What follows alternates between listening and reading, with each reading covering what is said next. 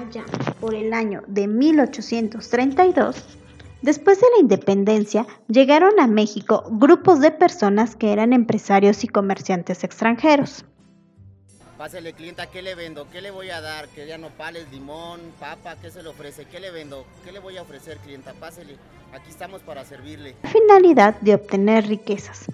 Era un día bonito y asoleado donde todas las personas hacían sus deberes.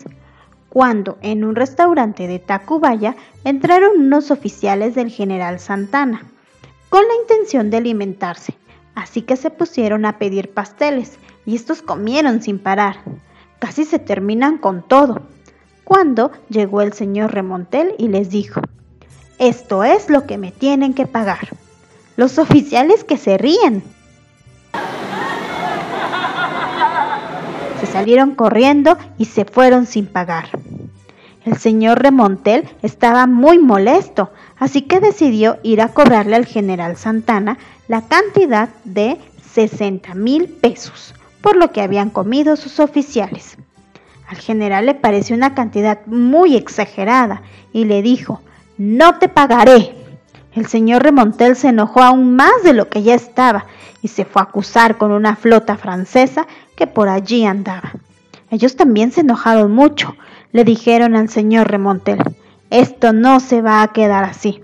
Y empezaron a planear cómo desquitarse por lo que decidieron atacar nuevamente a México.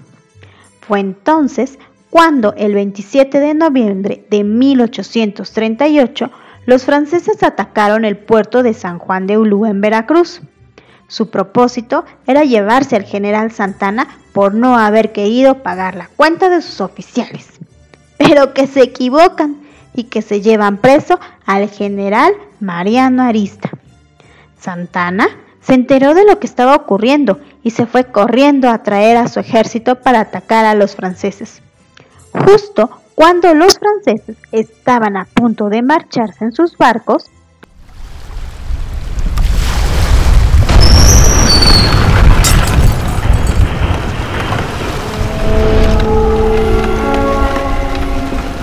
los alcanzaron y atacaron. Entonces los franceses respondieron y de un cañonazo